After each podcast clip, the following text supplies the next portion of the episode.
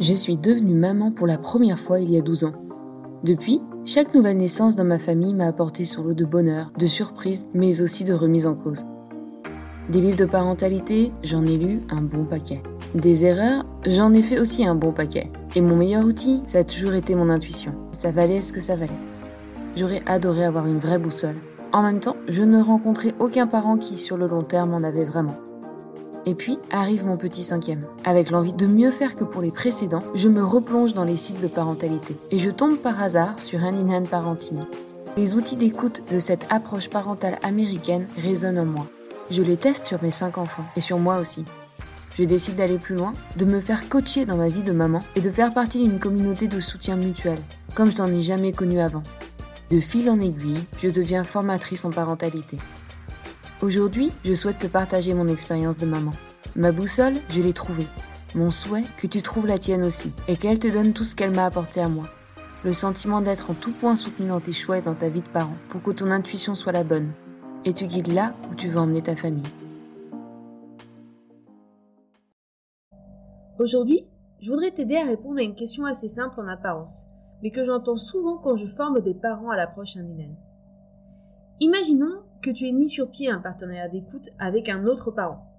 Tu te sens en confiance avec cette personne et vous partagez cette idée que cette écoute mutuelle va réellement pouvoir vous aider. La question maintenant qui se pose est, ok, mais concrètement, on parle de quoi? En fait, je ne sais pas si c'est ça la vraie question, car partir dans 30 minutes de bavardage social, de small talk comme on dit, je pense que tu peux le faire. Mais si tu as écouté les épisodes précédents, tu le sais maintenant. Dans un temps d'écoute comme ça avec un autre parent, il ne s'agit pas de créer du lien social. Un jour, il m'est arrivé de décider d'arrêter un partenariat d'écoute car je sentais que la maman en face de moi, qui était hyper sympa en soi, était plus fascinée par l'exotisme de ma vie d'expat à Dubaï que par le travail émotionnel que je voulais entreprendre. Et du coup, je n'arrivais absolument pas à travailler sur les sujets qui me tracassaient. Mais revenons à nos moutons. Le défi donc va consister à aider le parent qu'on écoute à rester focus et concentré sur le sujet qui le préoccupe et à oser aller au fond des choses. Il y a aussi quelques erreurs à éviter absolument au risque de fragiliser le sentiment de sécurité entre l'autre parent et toi.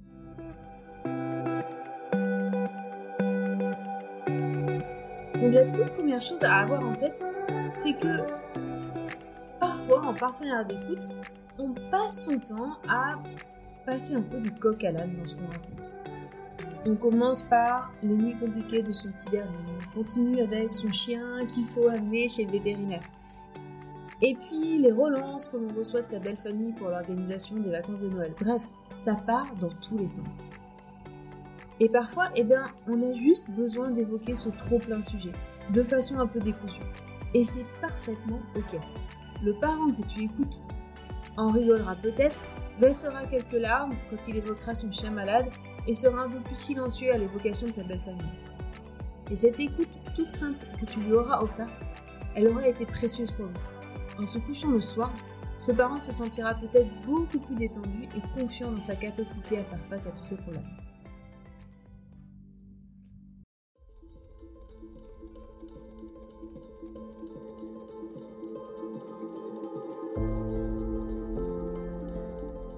La deuxième chose à avoir en tête, c'est qu'il n'y a pas toujours un problème parfaitement identifié.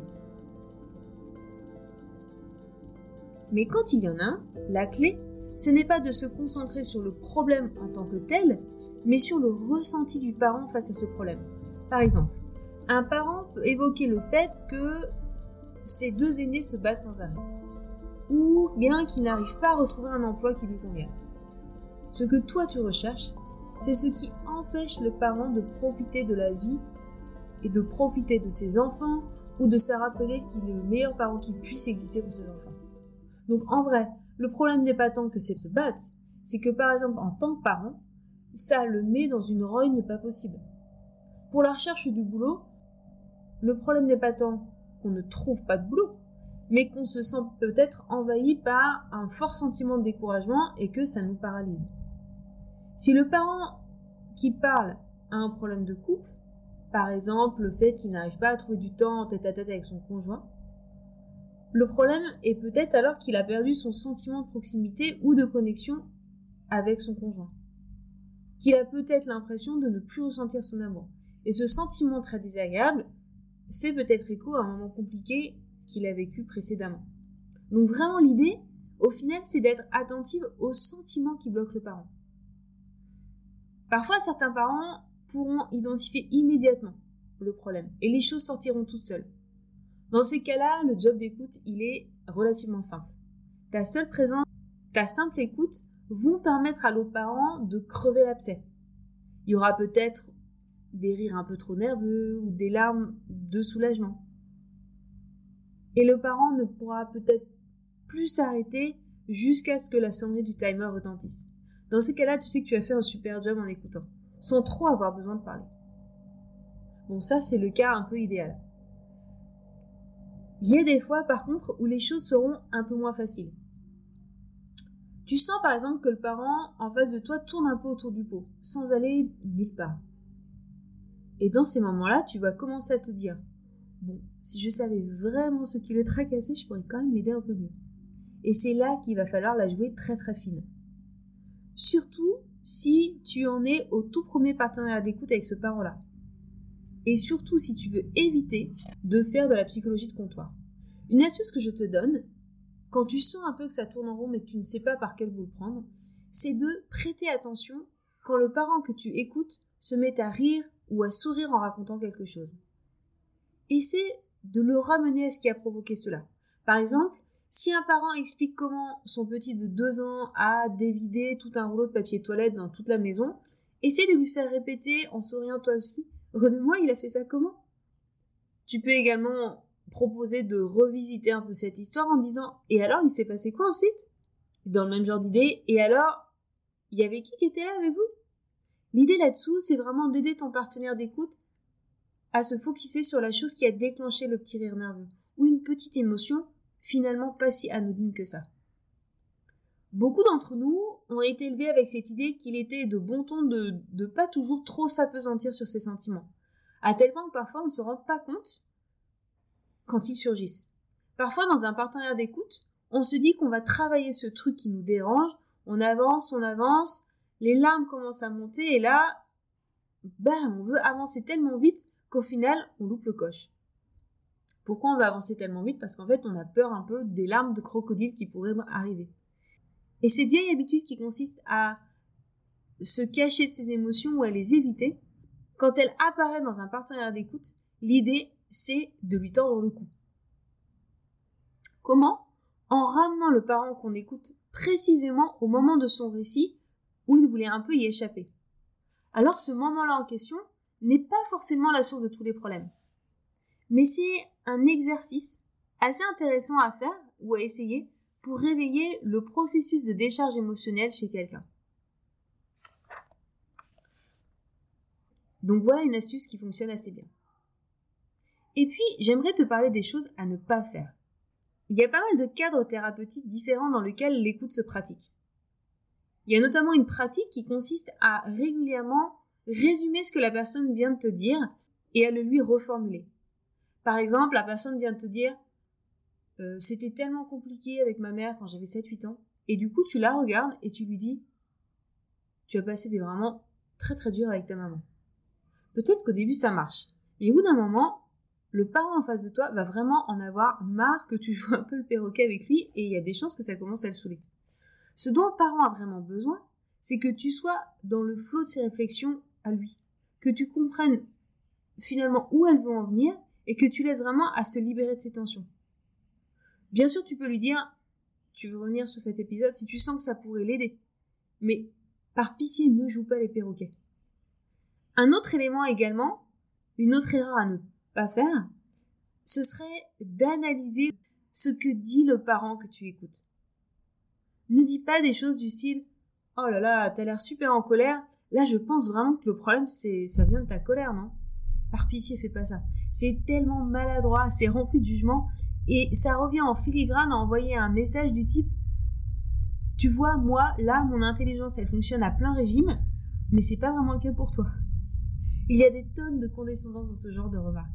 Non, il s'agit vraiment d'un process dans lequel tu vas aider l'autre à réfléchir et ensuite vous allez échanger vos rôles. Et il n'y en a pas un de vous deux qui est plus intelligent que l'autre. C'est pas le point. Vous progressez certainement à des rythmes différents, mais il n'y a rien de condescendant à faire ressentir à l'autre. Et en plus, il y a des chances que ça le restimule et le renvoie à des choses un peu dures qu'il traverse actuellement, qu'il a traversé. Je pense que tout le monde a des soucis. Et ton rôle dans ce travail d'écoute va être d'assister l'autre parent à y voir plus clair, sans analyser, sans juger, sans déclarer Ah, je sais ce sur quoi tu luttes. Le maximum que tu puisses faire pour l'aider, c'est juste de le soutenir pour qu'il se focalise et se focus sur le truc qui le contrarie. Et si jamais tu essaies de proposer à ton partenaire d'écoute de se concentrer sur un souci particulier, mais qu'il lui ne le veut pas, et tu sens qu'il désire vraiment passer à autre chose, alors n'insiste pas. Reste juste à écouter. Laisse-le aller là où il semble vouloir aller, car c'est lui qui décide de ce qu'il fait quand c'est son tour de parler, pas toi. À travers toutes ces astuces et ces réflexes à éviter, tu réalises peut-être que, au final, cette écoute qui a l'air assez simple n'a rien d'évident. Elle n'a pas son pareil dans notre vie sociale de tous les jours. Je connais personnellement aucun autre cadre thérapeutique qui ressemble au partenariat d'écoute. Et pourtant, je connais des mamans qui, pendant toute leur première année de partenariat d'écoute, n'ont pas ouvert la bouche quand l'autre parlait, car l'écoute de l'autre lui a rapporté suffisamment pour que le process de décharge émotionnelle se fasse.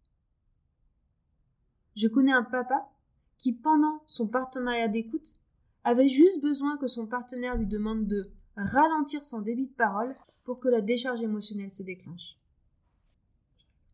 Alors, un conseil. Lance-toi. Fais-toi confiance au sein du cadre de ce partenariat d'écoute que je t'ai donné. Chaque partenariat fonctionne de façon unique à l'image de l'intelligence de chacun de ses participants.